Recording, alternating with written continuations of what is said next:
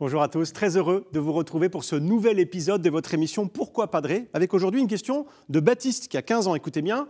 Je voulais savoir si être riche est un péché, car dans la Bible, les personnes riches sont souvent présentées comme de mauvaises personnes. Euh, Baptiste, je crois que votre question va intéresser beaucoup de monde, à la fois les riches et les pauvres, qui j'espère nous regardent et, nous écoutent. D'abord, bah oui, c'est vrai. Rien que dans l'Évangile, par exemple, bah, Jésus est toujours, c'est vrai, euh, assez sévère contre les riches. Vous connaissez certainement euh, cette phrase dans l'évangile de Saint Matthieu qui dit ⁇ Il est plus facile à un chameau de passer par un trou d'aiguille qu'à un riche d'entrer euh, dans le royaume des cieux. ⁇ Et quand il y réfléchit, euh, Baptiste, c'est vrai qu'un riche, un riche c'est quoi? C'est celui qui a, c'est celui qui est.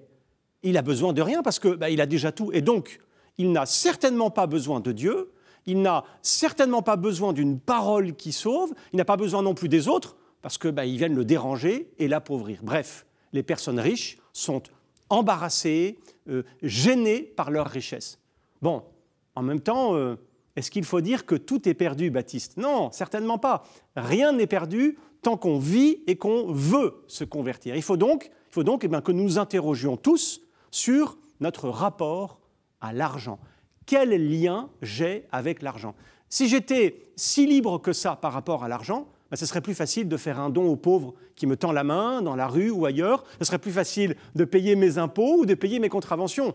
La vérité, c'est que ben, nous sommes avares. Nous sommes guettés par le péché de l'avarice. Et c'est un des sept péchés capitaux, c'est-à-dire les péchés qui sont la source d'autres péchés. Alors bien sûr, bien sûr que l'argent est utile. Et comme on dit souvent, l'argent est un bon serviteur, mais c'est un mauvais maître. Alors Baptiste, je vais proposer euh, à tous ceux qui nous regardent trois courtes solutions, trois remèdes pour sortir de l'avarice, des remèdes, des solutions qui existent et qui sont assez faciles. D'abord, d'abord, il faut intégrer le juste amour de l'argent. C'est le pape François un jour qui l'a dit hein, aux banquiers, aux financiers qui le conseillent pour les finances du Vatican. Il disait Je n'aime pas l'argent, mais, j'en ai besoin. Ça, c'est le premier remède.